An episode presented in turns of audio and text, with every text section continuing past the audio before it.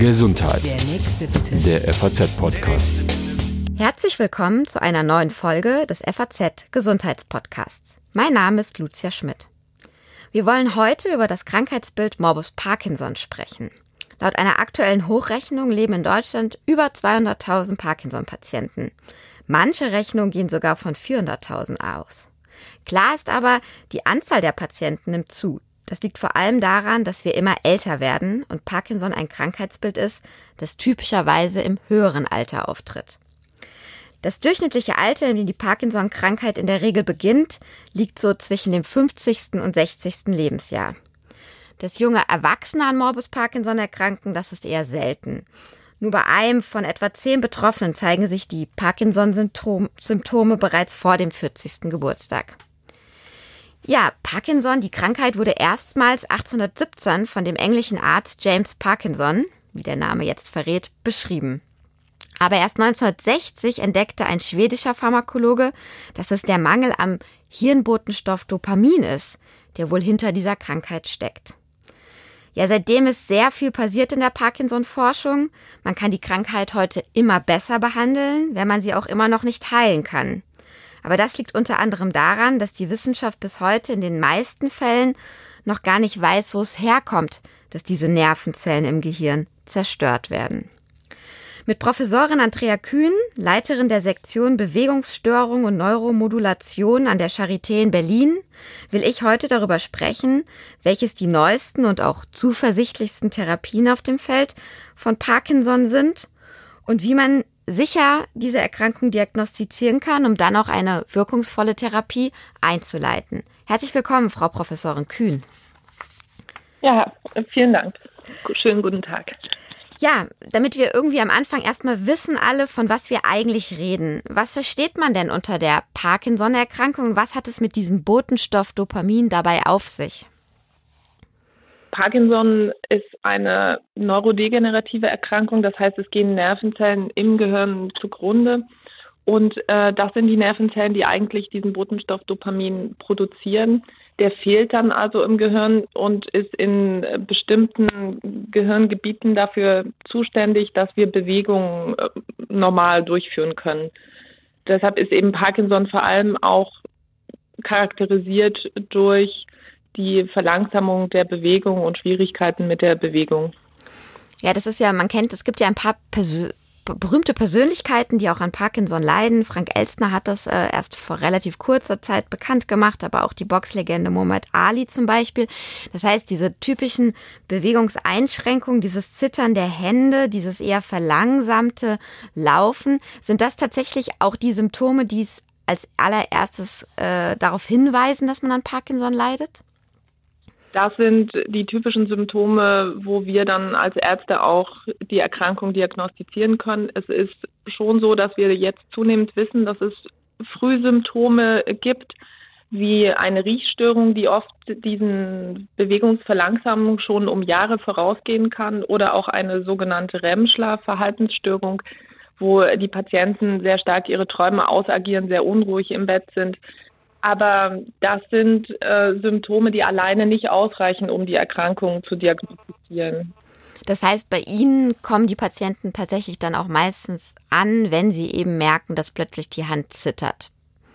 Genau, typischerweise kommen die Patienten, wenn ein Zittern auftritt einer Seite oder auch wenn sie Bewegungen nicht mehr gut ausführen können, wenn sie kleinschrittig laufen oder wenn die Schrift kleiner wird. Manche Patienten gehen erst zum Orthopäden mit so einem typischen Schulter-Arm-Syndrom, was dann vielleicht diagnostiziert wird. Das ist eigentlich die Muskelsteifigkeit, das verminderte Mitschwingen eines Armes, was dann auch zu Schmerzen eben führen kann. Das kann auch erstmal fehldiagnostiziert werden, aber relativ schnell finden die Patienten dann schon den Weg zum Neurologen und auch zur richtigen Diagnose. Kann man denn Parkinson sozusagen in dem Verlauf ein bisschen mit der Demenz vergleichen? Also nur im Sinn von, dass es vor allem alt, ältere Menschen trifft, dass es eben zunimmt im Verlauf, nicht heilbar ist? Ähm, sehen Sie da Parallelen und warum trifft Parkinson auch vor allem ältere Menschen? Also ja, es ist eine neurodegenerative Erkrankung, aber es ist eine völlig andere Erkrankung als die Demenz. Auch ein Teil der Parkinson-Patienten etwa ein Drittel kann im späteren Verlauf kognitive Störungen bekommen und auch eine dementielle Entwicklung. Trotzdem ist Parkinson erstmal eine ganz andere Erkrankungsgruppe, wo durch den Mangel an Dopamin vorrangig die Bewegungen gestört sind. Mhm. Und warum passiert das eben vor allem bei älteren Menschen? Die genaue Ursache wissen wir ja noch nicht. Es ist eine primär sporadisch auftretende Erkrankung, also nicht vorwiegend erblich. Das trifft nur für jüngere Patienten in der Regel zu, für etwa 10 Prozent der Parkinson-Patienten, wo wir genetische Veränderungen kennen. Bei den anderen Patienten wissen wir nicht die genaue Ursache, aber die, äh, da können Umwelteinflüsse eine Rolle mitspielen. Ähm, hier kommt es eben zu diesen dann Zerfall der Nervenzellen oder, oder Abbau der Nervenzellen, die ähm, das Dopamin produzieren und das tritt üblicherweise erst im etwas höheren Lebensalter auf. Jetzt liest man ja eben bei Demenz oder bei anderen Alterserkrankungen oft äh, zahlreiche Ratschläge und Hinweise, wie man versuchen kann, zumindest es zu verhindern. Das ist ganz klassisch die Ernährung, die Bewegung und, sage ich mal, Denksport. Gibt es sowas auch beim Parkinson, wo man sagen kann, es gibt zumindest die Vermutung, die Hinweise, die ersten Studien, die sagen, damit kann man es ähm, verhindern, daran zu erkranken? Also verhindern daran zu erkranken kann man sicherlich nicht, ähm, wenn man die Symptome hat, wissen wir auch, dass beim Parkinson neben den Medikamenten äh, ganz klar Physiotherapie, Bewegung, Sport sehr unterstützend ist und dass man auch äh, wirklich eine Verbesserung der Symptome erzielen kann durch äh, regelmäßigen Sport, kann Nordic Walking sein. Es gibt eine spezielle Parkinson-Therapie, auch die sogenannte Big-Therapie, wo man bewusst wieder lernt, große Bewegungen zu machen All das kann sehr unterstützend sein und führt zu einer deutlichen Verbesserung der Beweglichkeit auch bei den Patienten. Aber dass man dadurch die Krankheit verhindert, sicherlich nicht. Vielleicht kann, ist jemand, der sehr sportlich ist und sehr aktiv ist, zögert vielleicht auch so einen Symptombeginn hinaus, so wie man das ja auch bei den Demenzen eher weiß. Jetzt haben Sie eben schon Therapien sozusagen angesprochen. Es gibt ja ganz unterschiedliche Therapieformen mittlerweile beim Parkinson. Ähm, ich würde die gerne mal so ein bisschen durchgehen. Sie an der Charité sind darauf ähm, spezialisiert, die tiefe Hirnstimulation durchzuführen. Vielleicht können Sie einfach in kurzen Worten erklären, was ist das und was ist sozusagen der Effekte der Therapie?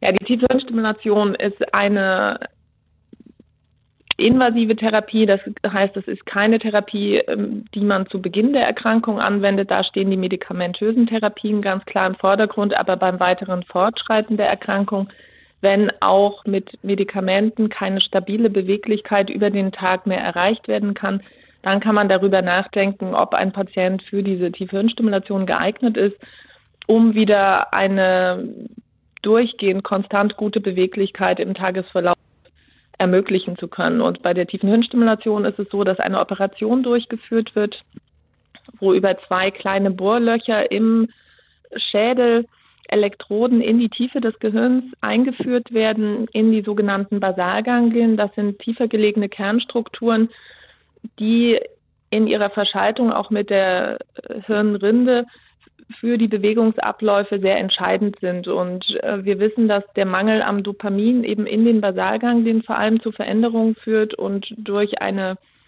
Stimulation kann diese Fehlinformation, die zwischen äh, Hirnrinde und Basalganglien durch diesen Dopaminmangel entsteht, vielleicht am ehesten überschrieben werden und es ermöglicht dann wieder relativ normale Bewegungsabläufe ist so, dass diese Elektroden, die eingeführt werden, dann über ein Kabel mit einem Schrittmacher verbunden sind. Und das kann man sich so wie ein Herzschrittmacher vorstellen, als Hirnschrittmacher quasi, der äh, dann auch da ähm, unter dem Schlüsselbein, unter der Haut implantiert wird, so wie ein Herzschrittmacher und über ein Kabel mit den Elektroden im Gehirn verbunden ist und dauerhaft hier hochfrequent äh, stimuliert. Jetzt klingt das äh, für Laien immer erstmal etwas erschreckend, wenn in das Gehirn etwas reingesetzt wird und mit Kabel verbunden. Das ist aber, glaube ich, eine sehr effektive Therapie. Aber was gibt es da auch für Risiken? Also es ist eine sehr effektive Therapie, die wirklich auch die Lebensqualität der Patienten entscheidend äh, beeinflusst und wieder ein äh, Leben, eine An Teilnahme auch am äh, Leben ermöglicht vielen Patienten, die vorher durch die Krankheit schon sehr zurückgezogen gelebt haben oder sehr eingeschränkt waren. Es ist ähm, natürlich wie jede Therapie äh, auch eine Therapie, die Nebenwirkungen haben kann. Und bei einer Operation ist es äh, so, dass äh, wenn man eine Operation am Gehirn macht, natürlich die größte Gefahr ist, dass man hier etwas verletzt und in dem Fall ein Blutgefäß verletzen könnte, was dann wie zu einem Schlaganfall führen könnte. Das passiert aber extrem selten. Ähm, das äh, liegt bei etwa ein Prozent der Fälle und auch dann ist es nicht immer mit schweren Folgen verbunden. Infektionen sind äh, eine Gefahr bei einer Operation. Auch das passiert relativ selten und kann dann entsprechend behandelt werden. Die Stimulation als solche, da hat ja den großen Vorteil, dass wir hier über diesen Schrittmacher die Stimulation kontrollieren und auch verändern können, sodass Nebenwirkungen, die durch die Stimulation auftreten, auch durch eine Anpassung der Stimulation wieder aufgehoben werden können. Und das erfordert dann vielleicht einige Konsultationen in der Ambulanz oder auch nochmal einen Klinikaufenthalt, um die Stimulation optimal einzustellen. Aber äh, da können in der Regel Nebenwirkungen gut behandelt werden. Ähm, manchmal kommt es zu ähm, undeutlichem Sprechen, Sprechstörungen, was aber auch beim Parkinson selber vorkommt, was durch die tiefe Stimulation oft nicht verbessert werden kann und manchmal bei Patienten noch verstärkt auftreten kann als ähm, eine der häufigeren stimulationsbedingten Nebenwirkungen, kann man sagen. Mhm. Aber vielleicht kann ich auch noch sagen, dass uns das sehr bewusst ist und wir das im alltäglichen Umgang äh, mit den Patienten natürlich auch immer wieder erleben, dass das ein großer Schritt ist, sich für so eine Therapie zu entscheiden. Und das ist auf keinen Fall eine Entscheidung, die schnell getroffen wird, sondern wir begleiten die Patienten oft über mehrere Monate. Es werden natürlich auch Voruntersuchungen durchgeführt und die Patienten tragen sich recht lange mit dem Gedanken schon, bis es dann doch im Alltag zu viel, so vielen Einschränkungen kommt, dass sie diesen Schritt gehen ähm, und sich dann äh, der Operation unterziehen und in aller Regel das auch nicht bereuen, sondern eigentlich sehr froh sind, wenn sie es gut überstanden haben und dann auch die Effekte der Therapie im Alltag wirklich die Erleichterung spüren. Jetzt haben Sie gesagt, meistens beginnt aber eben eine Therapie des Parkinsons, wenn es noch nicht so weit fortgeschritten ist, wie eben erläutert, mit Medikamenten. Ähm, die ersetzen in der Regel das fehlende Dopamin. Ist das richtig? Ja, genau. Das ist die Standardtherapie, ist mit ähm, L-Dopa, einem Vorboten des Dopamin, den, äh, der vom äh, Gehirn eben auch aufgenommen werden kann und dann umgewandelt wird in Dopamin oder die sogenannten Dopaminagonisten, ein anderer Wirkstoff, der direkt an den Dopaminrezeptor andockt und das fehlende Dopamin im Gehirn ersetzen kann. Noch, noch neuere Therapie sozusagen als die tiefe Hirnstimulation ist eine sogenannte Antikörpertherapie. Vielleicht können Sie da auch was zu sagen, weil Menschen, die von Parkinson betroffen sind, dann bei ihrer privaten Recherche, bei der Frage, was kann ich jetzt tun, eben auch darauf mittlerweile stoßen. Ja, das sind äh, Studien, die da jetzt zu laufen. Wir haben an der Charité auch Patienten in dieser Studie äh, eingeschlossen. Die ist jetzt aber noch nicht abgeschlossen, sodass die Resultate da endgültig noch nicht vorliegen. Hier ist die, der Wunsch und äh, die Hypothese, dass wir durch diese Antikörpertherapie die Ablagerung vom Alpha-Synuklein, was ein Protein ist, was im Rahmen der Parkinson-Erkrankung gebildet wird und vielleicht zum Fortschreiten der Erkrankung beiträgt, nicht so stark abgeleitet wird und äh, damit der Verlauf der Erkrankung modifiziert werden kann, also verlangsamt werden kann. Bisher haben wir ja keine Medikamente oder Therapiemöglichkeiten, um wirklich den Krankheitsverlauf zu beeinflussen, auch nicht mit der tiefen Hirnstimulation. Wir behandeln bisher nur die Symptome und das recht effektiv und erfolgreich für die Patienten, aber letztlich ist es ja eine fortschreitende Erkrankung und hier ist äh, sehr viel Forschungsaktivität auch in dem Bereich, dass man krankheitsmodifizierende Therapien einsetzen kann und eben den Verlauf positiv beeinflussen kann. Da wird in naher Zukunft werden hier die ersten Ergebnisse vorliegen und äh, dann die Antikörpertherapie vielleicht auch äh, dann in eine breitere Anwendung gehen. Das heißt, ich höre raus, man ist da schon positiv gestimmt, dass man da was erreichen kann? Ja, da ähm, müssen wir jetzt die Studienergebnisse abwarten, aber ich denke, das ist eine Richtung, äh, die vielversprechend ist und natürlich erstmal einen ganz neuen Ansatz äh, verfolgt und deshalb ist es wichtig, dass ähm, hier so eine äh, solche neuen Möglichkeiten überhaupt erstmal weiter erforscht und dann auch für die Patienten zugänglich gemacht werden. Jetzt haben wir über Therapien gesprochen, sozusagen die harten medizinischen Facts, aber es ist ja auch so, dass Parkinson eben im Alltag die Menschen doch behindert oder einschränkt, ähm, teilweise auch aufs Gemüt schlägt, diese Erkrankung. Was raten Sie denn Betroffenen neben diesen ja, harten medizinischen Behandlungen noch zu tun, damit sie im Alltag und mit der Situation besser zurechtkommen? Also Parkinson ist eben nicht nur eine Erkrankung der, des motorischen Systems, der Beweglichkeit. Äh, das ist das, woran wir Parkinson dann festmachen und diagnostizieren. Aber wir wissen, dass es eine Erkrankung ist, die auch psychische, psychiatrische Symptome mit hervorruft. Es kann auch manchmal mit einer depressiven Verstimmung beginnen. Viele der Parkinson-Patienten haben im Verlauf der Erkrankung depressive Phasen, weil auch hier Dopamin eine Rolle spielt. Und im weiteren Verlauf äh, können auch medikamentenbedingt Nebenwirkungen auftreten im psychiatrischen Bereich wie Halluzinationen oder Impulskontrollstörungen, sodass äh, die Lebensqualität der Patienten im weiteren Verlauf zunehmend gar nicht so sehr nur von den motorischen Symptomen eingeschränkt ist, sondern durchaus auch von den begleitenden nicht motorischen Symptomen. Das äh, muss man sicherlich immer mit beachten. Und am Anfang ist es vor allem ja auch wichtig, sich überhaupt erstmal mit der Erkrankung auseinanderzusetzen und einen Weg zu finden, trotz der Erkrankung am Leben teilzunehmen, vielleicht weiterzuarbeiten oder auch sonst ähm, den Alltag zu bewältigen. Und wir versuchen zum Beispiel auch in unserer Tagesklinik hier den Patienten Angebote zu machen, einer multimodalen Therapie, eben mit Physiotherapie, mit Logopädie, mit äh, viel Arztkontakt, wo auf diese verschiedenen Aspekte eingegangen werden kann, aber eben auch mit einer Psychotherapeutin, wo mit Psychoedukation den Patienten hier Hilfestellung geleistet werden kann, auch den Angehörigen wie kann man damit umgehen äh, mit der Erkrankung, wo können Hilfestellungen gegeben werden. Das sind auch die Selbsthilfegruppen, die dazu beitragen natürlich. Das ist ein großer Bereich, wo äh, hier Hilfe für die Patienten, die Patienten Hilfe finden können. Ja. Jetzt haben Sie das Stichwort Tagesklinik gerade schon genannt. Wie muss man sich das vorstellen? Das kennt man ja wirklich eigentlich eher von psychiatrischen Krankheitsbildern. Ja, wir haben seit einem Jahr jetzt an der Charité in der Neurologie die Tagesklinik für Parkinson-Patienten und Patienten mit anderen Bewegungsstörungen.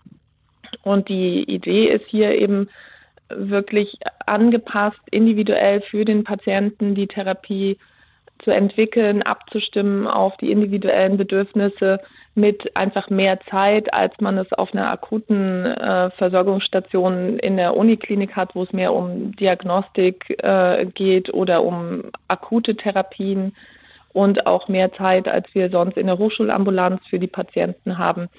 Wir äh, sehen die Patienten jeden zweiten Tag. Es gibt immer zwei Gruppen von Patienten. Die einen kommen eben Montag, Mittwoch, Freitag und die anderen kommen Dienstags und Donnerstags für drei Wochen jeweils, so dass die Patienten auch neue Therapieschemata, also wenn die Medikamente verändert werden, und das spielt beim Parkinson spielt es ja eine große Rolle, zu welchem Zeitpunkt über den Tag verteilt die Patienten die Medikamente einnehmen und in welcher Dosierung und feine Abstimmungen sind hier wichtig, um dann wirklich über den Tag hinweg eine gute Beweglichkeit für den Patienten aufrechterhalten zu können.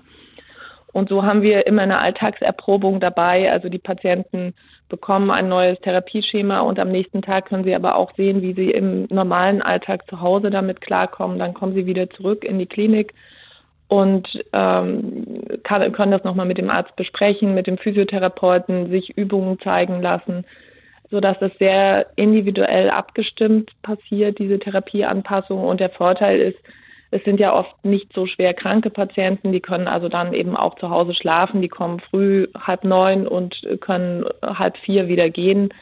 Es lässt sich besser in einen Alltag auch integrieren. Jetzt sind Sie ein Zentrum dafür und auch noch in der Hauptstadt. Ähm, ich habe vorhin in der Anmoderation gesagt, das ist eine Erkrankung, die zunimmt, eben auch, weil wir immer älter werden. Wie ist denn die Versorgungslage aber so über Deutschland gesehen? Also wenn ich jetzt eben auf dem Land wohne oder in einer Kleinstadt wohne und so eine Erkrankung habe, das klingt jetzt ja prima mit so einer Tagesklinik. Wo wende ich mich denn dann am besten hin oder wo kann ich solche Versorgungsstrukturen suchen? Also eine Tagesklinik gibt es natürlich jetzt nicht überall mit dem Konzept. Das haben wir jetzt hier entwickelt. Gibt es das in Berlin? Ansonsten gibt es Tageskliniken auch an anderen Universitätskliniken mit einem etwas anderen Konzept. Äh, wir wollten eben hier vor allem in den Vordergrund stellen, dass die Patienten wirklich eine Anpassung der Therapie erreichen, aber auch im Alltag erproben können. Deshalb haben wir diese Wechsel von äh, Klinik und ähm, zu Hause uns überlegt und das kommt auch sehr gut an bei den Patienten. Das ist natürlich nur für Patienten, die in Berlin oder im Umland so wohnen, dass sie wirklich jeden Tag herkommen können. Es gibt aber die Parkinson Fachkliniken. Ähm, hier in der näheren Umgebung ist das Belitz, äh, was Professor Ebersbach leitet, wo die Patienten dann zu einem Klinikaufenthalt zum Beispiel für zwei oder bis drei Wochen zu einer Parkinson-Komplextherapie äh, hin können und die Therapie dann da auch sehr gut angepasst wird und auch dort vor allem Physiotherapeuten, Logopäden auch zur Verfügung stehen. Die gibt es auch über Deutschland verteilt, solche Fachkliniken. Und es gibt natürlich, ist Parkinson, muss man sagen, jetzt ja keine seltene Erkrankung, sondern eine der häufigsten ähm, Erkrankungen äh, in der Neurologie. Und wenn ein niedergelassener Neurologe da einen Patienten behandelt, dann kann er sicherlich für einen großen Teil der Therapie hier auch äh, sehr kompetent für den Patienten zur Verfügung stehen und dann eben den Patienten äh, vielleicht zu einer Zweitmeinung, wenn es um eine Therapieeskalation wie eine Tiefhirnstimulation geht, in die nächstgelegene Uniklinik einweisen oder wenn es mal um eine doch größere Medikamentenanpassung geht, dann in eine Klinik, die solch eine sogenannte Parkinson-Komplextherapie anbietet. Das muss nicht immer eine Parkinson-Fachklinik sein, das haben auch andere Kliniken. Wir an der Charité bieten das auch am Campus in Steglitz an, am Benjamin Franklin, wo die Patienten dann eben während eines längeren Klinikaufenthaltes die Medikamente nochmal angepasst werden. Ich glaube, dass insgesamt, also in Berlin ist die Versorgungslage auf jeden Fall sehr gut, weil es viele auch sehr kompetente städtische Häuser gibt, wo Parkinson gut behandelt werden kann und insgesamt in, in Deutschland sicherlich auch. Ja, das klingt ja zuversichtlich. Ja, liebe Frau Professor Kühn, vielen Dank für diese Information und den Einblick in dieses Krankheitsbild. Ja, Ihnen, liebe Hörer, besten Dank für das Interesse. Wenn Ihnen der Podcast gefallen hat, dann freuen wir uns, wenn Sie uns abonnieren. Gerne können Sie uns auch Themen schicken, die Sie in Sachen Gesundheit mal interessieren würden. Ich sage einfach bis zum nächsten Mal. Gesundheit. Der nächste bitte. Der FAZ Podcast.